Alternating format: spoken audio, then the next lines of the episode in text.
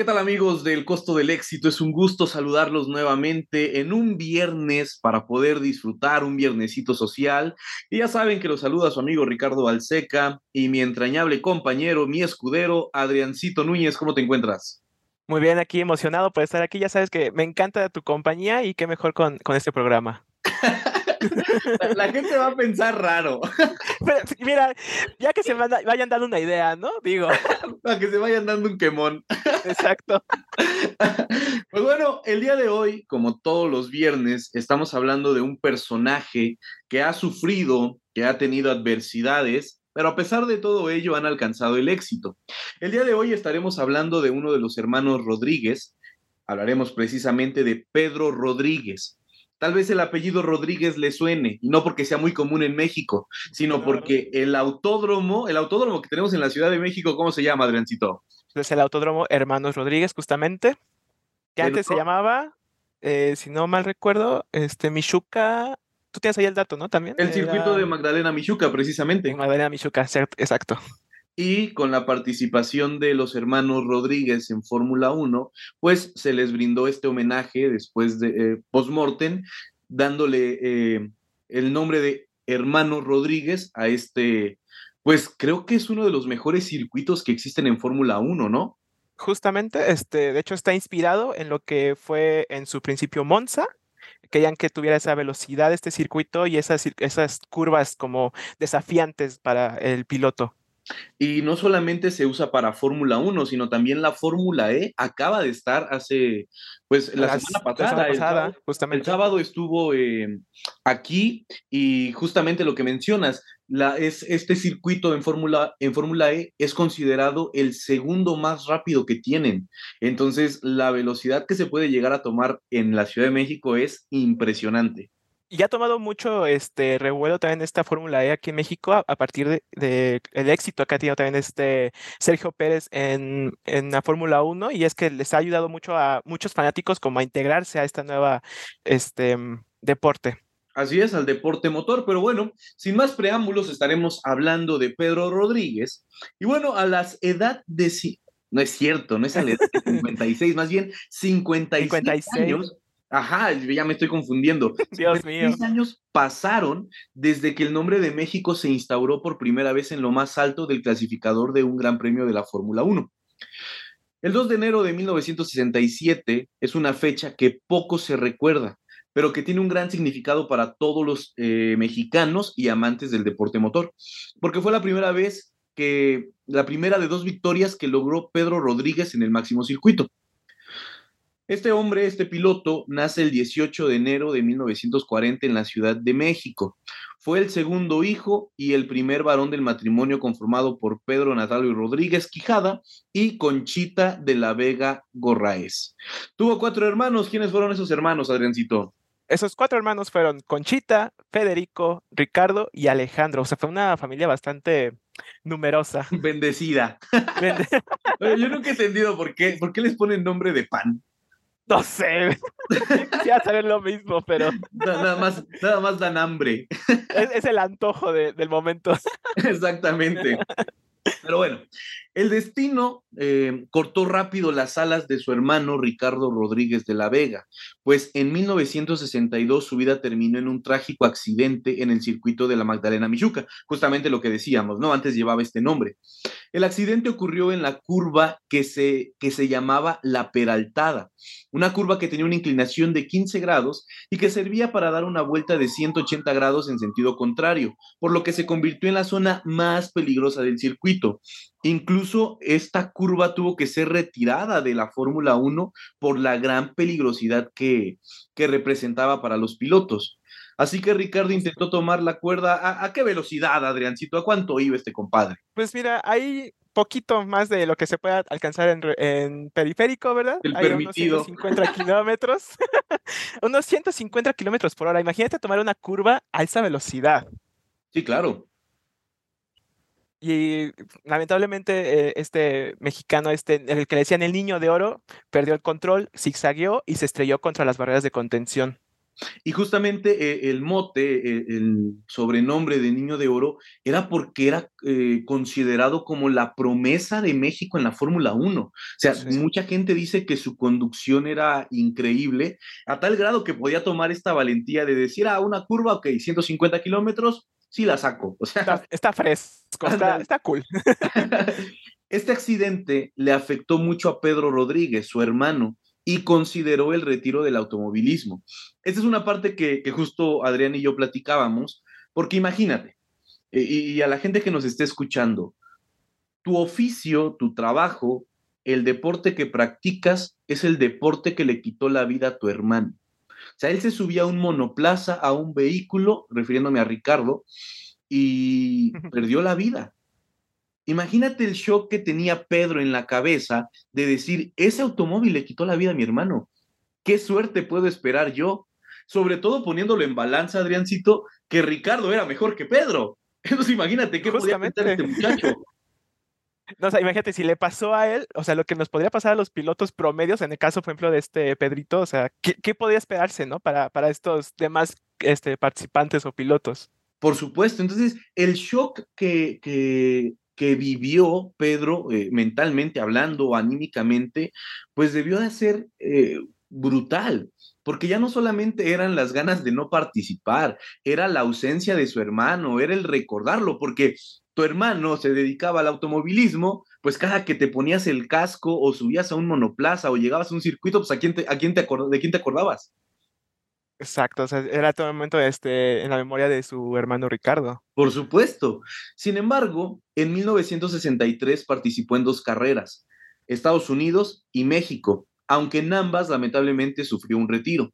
Para 1967 tuvo su oportunidad con el equipo Cooper Car Company y de inmediato demostró sus habilidades en la primera fecha del calendario que se disputó en el circuito de Kialami. Así que bueno. De Kialami de Kialami, están buenos los nombres, ¿no? Uno te ponen con Muy curiositos, ¿no? Pero justo. No, antes, antes, antes, antes de, que te vayas a corte, este, yo quería comentar justamente de que este accidente se pudo haber evitado porque ya tenía él la vuelta rápida, ya había hecho las pruebas este, suficientes para el coche y él decidió lanzarse una vez más para poder este, tener como el tiempo récord en esta pista y fue lo que este, todo salió mal para este Ricardo terminó bastante mal, eh, quiso, quiso hacer la umbrada y pues no le terminó resultando.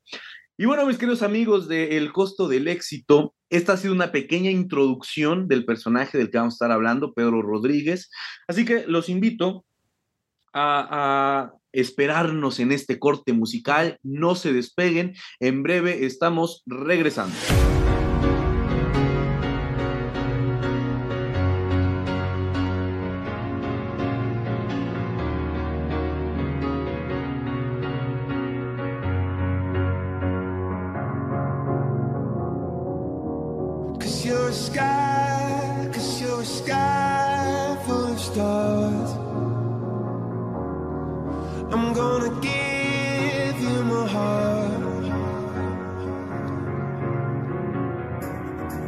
cause you're a sky, cause you're a sky.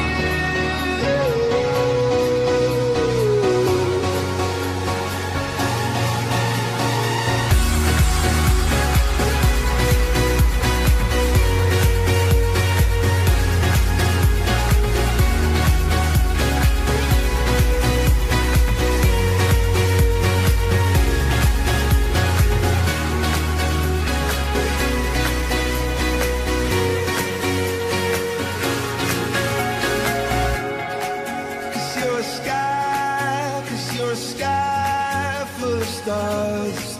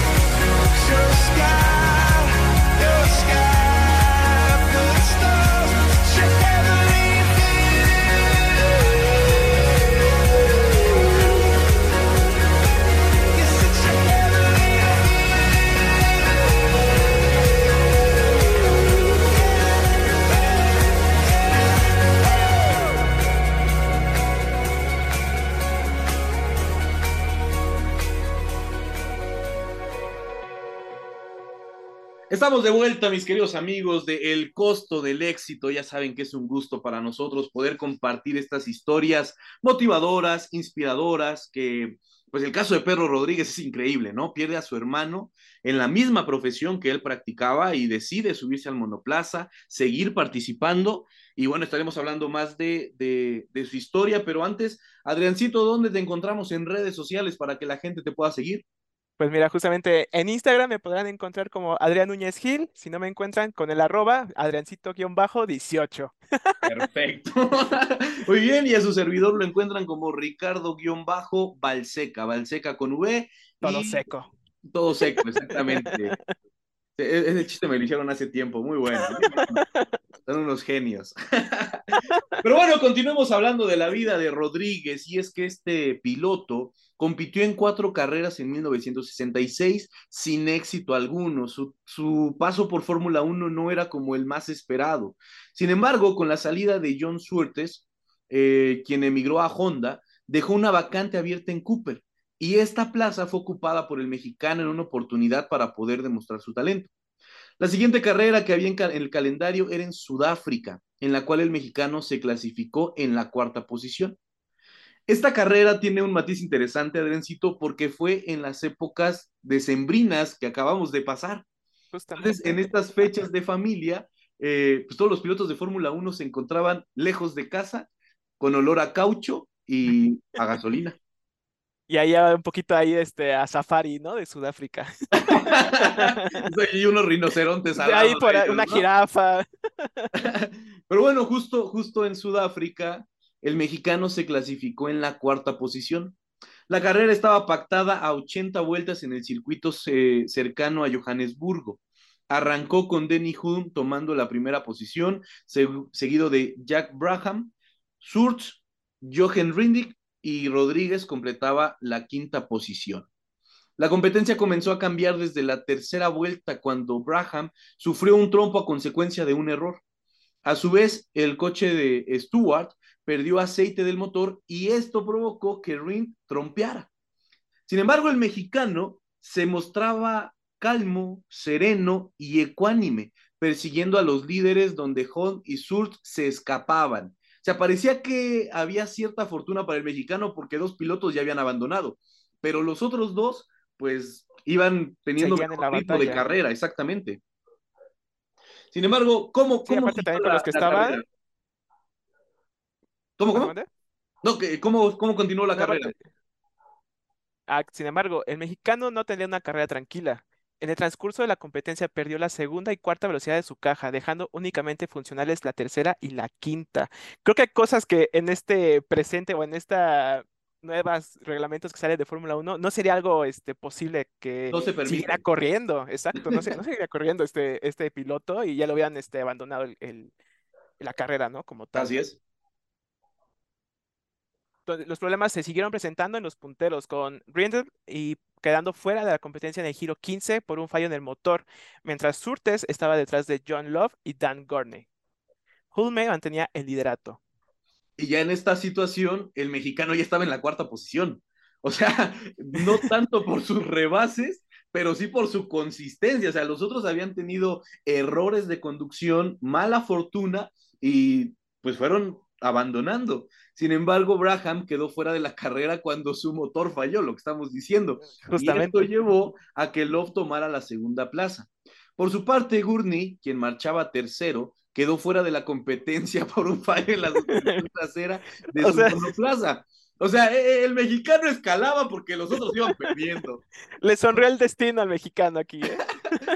Con todos estos incidentes, Holm llegó a la primera posición. Sin embargo, no contaba con un sobresalto del sistema de los frenos que le permitió a Love levantar la delantera y dejar a Braham en la sexta posición final de la carrera. No, es que es increíble. Vamos con Pedrito, mi Pedrito Rodríguez. Él nos- peleaba por ingresar entre los tres primeros del clasificador y en la vuelta 54 logró pasar a Surtes para después beneficiarse de los problemas de Hall en la parte final de la carrera. El mexicano ahora inició una persecución en las últimas 20 vueltas contra Love. O sea, de iniciar en el puesto 5, solo hizo un Ajá. rebase. Los demás fueron abandonos y ya para la Y vuelta. errores. 20, estamos para la- la- el desenlace de 20 vueltas, estamos hablando que para la vuelta 60 ya estaba en el segundo lugar, peleando por el primero. O sea, imagínate. Es lo que te digo, o sea, le sonrió el destino a este, este Pedrito, esta situación, porque ¿cuántas veces no hemos visto también en este deporte que pasa algo así? Y Sí, no, justamente y- también con un mexicano. el mismo Checo Pérez, cuando gana su primer Justamente. eh, podio en primer lugar, es porque se equivocan con las llantas de, si no me equivoco, son las de Russell y termina Ajá. saliendo y con Valtteri Bottas sucede lo mismo. Lo Que, con Valtteri se equivocan con llantas, que le ponen nuevas y usadas, o sea, fue un caos esa vez. Todo mal, creo que le pusieron blandas, duras y, y suaves. de todo, hasta de, de lluvia. no, y creo que hasta le pusieron de esas de patineta. pa- o sea, Esas de un verdadero relajo, pero al final Pedro ya estaba disputando eh, por el primer lugar. Entonces, eh, como dices tú, y, y decía un comentarista por ahí muy conocido, la Virgen jugaba de este lado, ¿no? Afortunadamente sí le jugó de, este- de nuestro lado esta vez. Sin embargo, si usted quiere saber qué sucedió en estas 20 vueltas de alarido, qué sucede con Pedro Rodríguez, no se despegue, esto es el costo del éxito. Vamos a un corte musical y en breve regresamos. Gimme, gimme, gimme some time to think. I'm in the bathroom looking at me. Facing the mirror is all I need. Wait until the Reaper takes my life. Never gonna get me out alive. I will live a thousand million lives.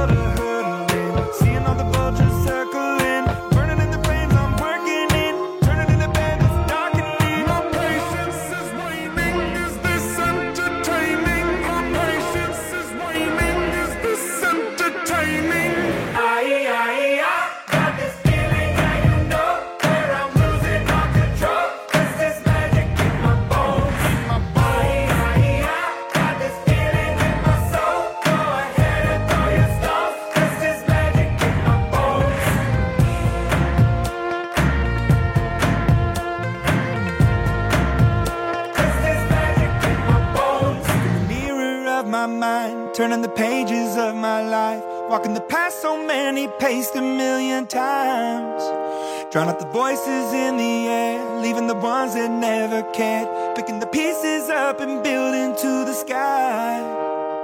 My patience is waning. Is this entertaining? My patience is waning.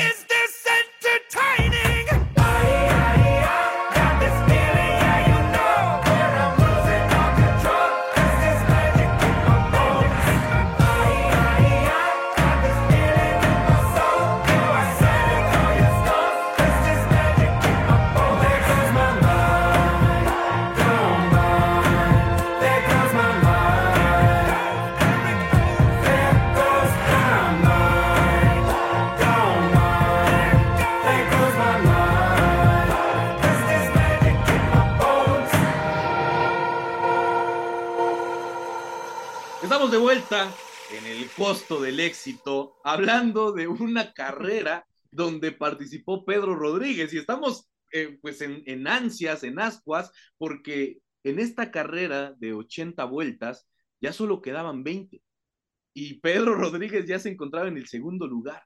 Conforme avanzaba la carrera, la suerte, como decía Adriancito en el bloque anterior, sonreía al mexicano. Love ingresó a los boxes a siete giros del final, algo que hoy en día sería impensable. O sea, si vas en la punta, ¿para qué lo sacas? Sin embargo, Exacto. no, o sea, dices, qué barbaridad. Lo que pero, pero era necesario porque necesitaba una recarga de gasolina. O sea, yo creo que pasó a Pemex y les digo, pues échame un veintón porque ya no llego. Le dije, no, ¿traes cambio, carnal? En eso se tardaron y todo. Ándale, en lo que le quitaban el taponcito y, y le ¿Dónde están limpiaban las el vidrio, llaves? el parabrisas. Esto permitió que el mexicano tomara la punta y se encaminara a su primera victoria con un margen de más de 20 segundos. Usted dice 20 Wow. segundos no es nada, pero en Fórmula 1 y en muchos deportes los segundos son eternidades. Hasta los milisegundos. O sea, Exacto, es- o sea, marcan juegan a su favor. Exacto. Pedro cruzó la meta para adjudicarse el primer triunfo de México en la Fórmula 1, portando el número 4 en su monoplaza. La organización no estaba lista para la victoria del mexicano. O sea, fue, fue una sorpresa para medio mundo. Creo que hasta Hasta- para él. hasta para él. Yo creo que ni en su mejor sueño se imaginaba que ese día iba a terminar así la carrera. Así que-. Así que en lugar del himno nacional, que como costumbre se tiene, que se pone el himno nacional de, de, de la persona que gana, buscaron un disco LP con música en español. Y lo que se escuchó en el podio fue a Pedro, eh, bueno, lo que Pedro escuchó fue al sur de la frontera. Hazme el reverendo favor. Nada que ver, o sea, realmente nada que ver. O sea, ganas una carrera histórica en Fórmula 1 y lo que escuchas es al sur de la frontera. Yo así como de, ¿qué, qué, qué pedo? O sea, este no es mi himno. ¿En qué momento cambiaron mi emblema patrio? Sí. Imagínate también- en nuestros tiempos le pusieron una de Cricri, una de Cepillín.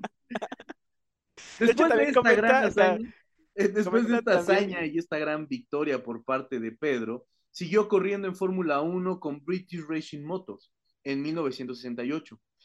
El equipo privado de Reg Permal BRM eh, fue donde, donde se colocó eh, Rodríguez. Para el GP de Francia consiguió su única vuelta rápida dentro de la Fórmula 1. Se unió a Ferrari en 1969 y regresó a BRM para la temporada 1970. ¿Y qué sucedió en 1970, Adriancito? Pues mira, en el GP de Bélgica de 1970, Pedro ganaría su segunda carrera de Fórmula 1 con apenas 1.1 segundos de ventajas sobre, Chris Amon, perdón, y un increíble promedio de velocidad de 241 kilómetros por hora, el más alto registrado en la historia de la Fórmula 1 en esta pista. Volaba el, el compa, ¿eh? O sea, el, el, tipo iba, pero iba a decir Sí, el- su hermano Ricardo, pero, ¡No! pero no, pero no, no, no. ¡No le toques ese tema! Iba muy rápido. y luego, ¿qué sucede con el Gran Premio de Estados Unidos? pues para el GP de los Estados Unidos, este Pedrito ya saboreaba los mieles del triunfo, pero un error de cálculo del consumo de combustible, porque recordemos que antes tenían que, pues, este, abastecer el, el monoplaza este, a ciertas eh, vueltas para darle más gasolina. Esto lo relegó al segundo puesto. El primer lugar fue para Emerson Fittipaldi. Me sonó ahorita Dame más gasolina de Daddy Yankee. Ese era su himno. Exactamente. puso un, disco ahí en su monoplaza para irlo escuchando.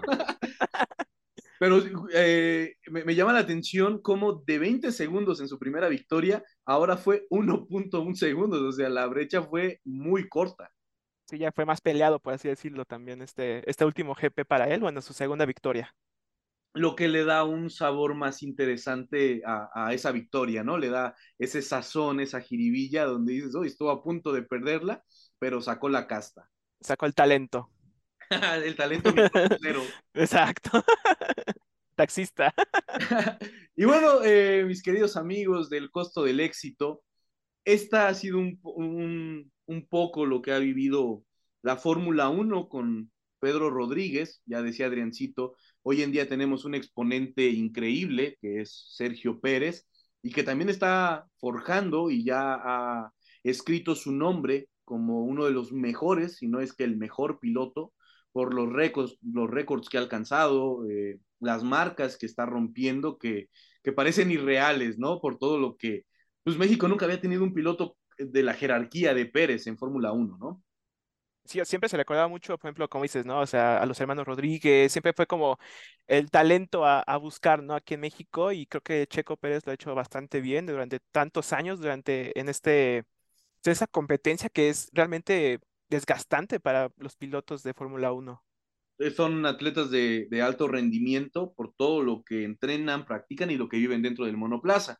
Y los riesgos, ¿no? Ya incluso hablábamos hace un momento que su hermano pues pierde la vida por, por tomar mal una curva a alta velocidad.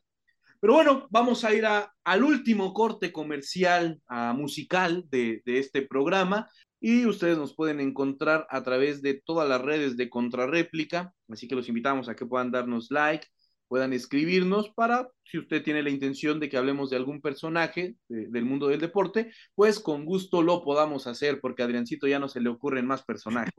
no, ¿qué pasó? Me aquí Así que no se, despeguen, no se despeguen y en breve regresamos.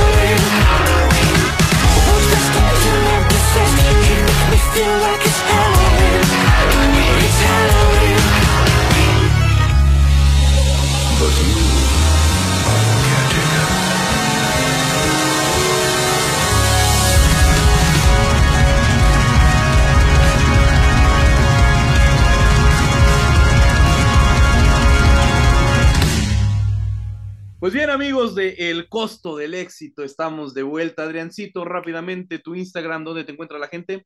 Así es, eh, Adrián Núñez Gil o el arroba que es Adriancito-18. Y su servidor, Ricardo-Balseca, ahí nos encuentran. Ahí pueden escribirnos, podemos echar el chismecito, ¿no, Adriancito? Que eso nos gusta. Sí, sí, nos puede mentar la madre también, ahí un- luego hace falta.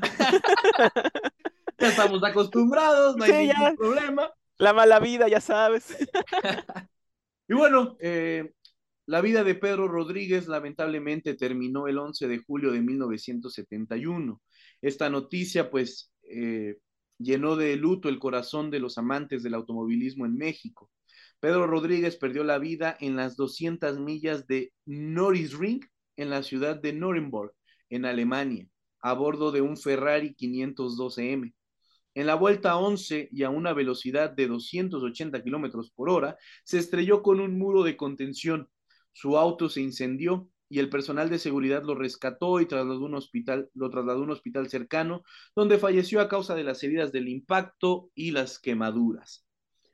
Cu- Cuando leo este tipo de, de decesos, no sé tú, Adriancito, pero eh, he escuchado a algunas personas que manejan moto que dicen, si llego a morir por un accidente en moto, no lloren por mí porque me habré ido feliz haciendo lo que me gusta. ¿Tú crees que pueda aplicar un poco esto en la vida de los de los pilotos de automovilismo? Es, yo creo que ellos están conscientes del riesgo que tienen el día al día a estar en este deporte y saben que en algún momento algún error de ellos o de pista o de los oficiales puede a- acabar con una vida. Justamente lo vimos hace unos tres años, cuatro, con un piloto de Fórmula 2, eh, justamente en el GP Sí. de Bélgica. Que pierde la vida. Entonces, y es, es el riesgo que muchas, eh, que aunque no somos conscientes nosotros como fanáticos, ellos como pilotos lo tienen al día al día ese, ese temor, me imagino. No, y, y el caso de Grosjean, eh, ese creo que es más reciente, dos, tres años, cómo se incendia su monoplaza y el tipo sale de, de las llamas. So- son escenas sumamente impactantes que cuando las ves dices, madre mía, ¿cómo sigue con vida? O hace poco, en la temporada Ajá. pasada, 2022, cómo se parte el carro de, de Mick Schumacher.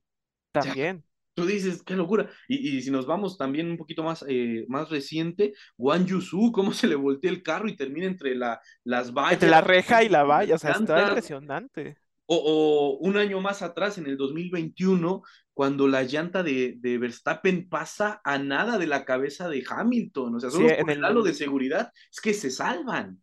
Justamente, y es por eso que han ido como implementando más reglas, más este, ingeniería en los, en las monoplazas para este, ayudarlos a ellos para evitar ya estas catástrofes que la verdad siempre es, es como ese temor, me imagino también nosotros, de, como fanáticos al verlos, de que no pase algo catastrófico. Sí, sí, porque al final el riesgo es latente. Sin embargo, a través del costo del éxito, queremos decirles a cada uno de ustedes, y creo que es la parte que más nos gusta, que no importan lo- los problemas, los sucesos que puedan venir a tu vida. A veces la vida te va a golpear, a veces la vida pues no es como la más bonita del mundo. Sin embargo, no dejes de intentar, no dejes de soñar, no dejes de perseguir tus sueños. Mira el caso de Pedro, perdió a su hermano, lo perdió en un circuito, en lo que él mismo practicaba, eh, en una carrera donde nadie confiaba en él, ni siquiera la organización pudo tener el himno nacional. Eh, Pedro Rodríguez siguió intentando. eh, recordemos también que tuvo varias carreras donde tuvo abandonos, donde no tuvo la mejor actuación. Sin embargo, el hombre se levantó, siguió adelante, siguió practicando y dos, dos, dos podios en Fórmula 1 en primer lugar. O sea, dime quién. Hoy en día, ¿cuántos pilotos no hay en Fórmula 1 que no alcanzan ni siquiera el podio? Ni una, o, o ni una, este, una carrera Exacto. ganada. o sea, Exacto, ¿no? De- quítale el primer lugar, el tercero.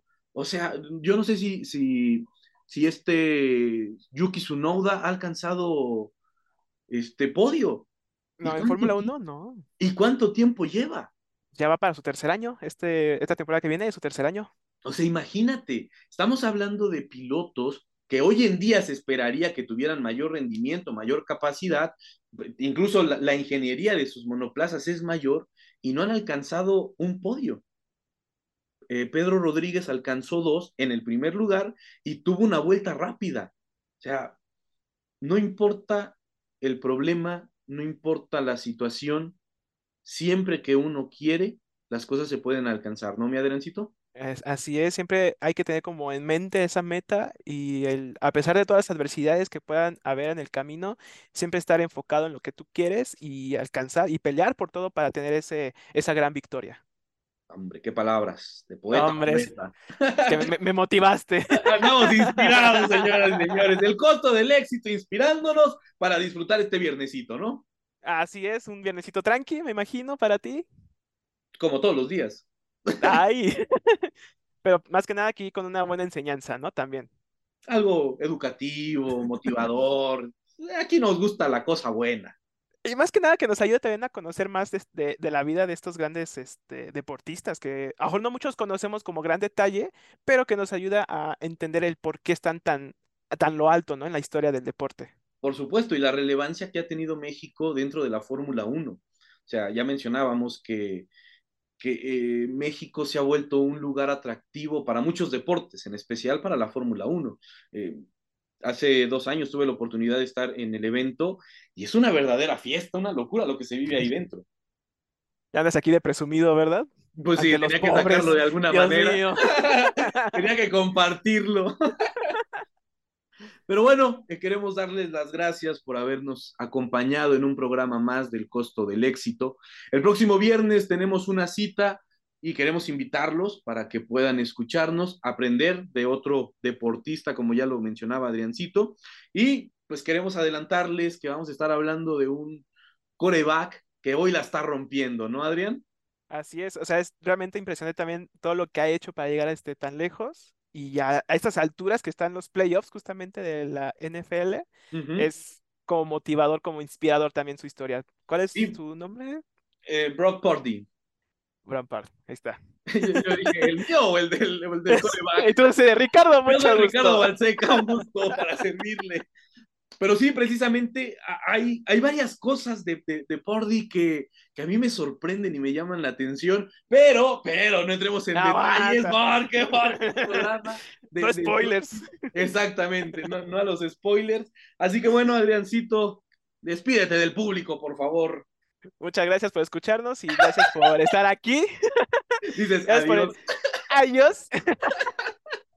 No, muchas gracias por dejarme estar aquí en este, en este programa tan increíble. Pues ahí está, señoras y señores. Un gusto haber estado con ustedes. Esto es El Costo del Éxito a nombre de la producción, a nombre de mi compañero Adrián Núñez y su servidor Ricardo Balseca. Nosotros les damos las gracias y nos escuchamos el próximo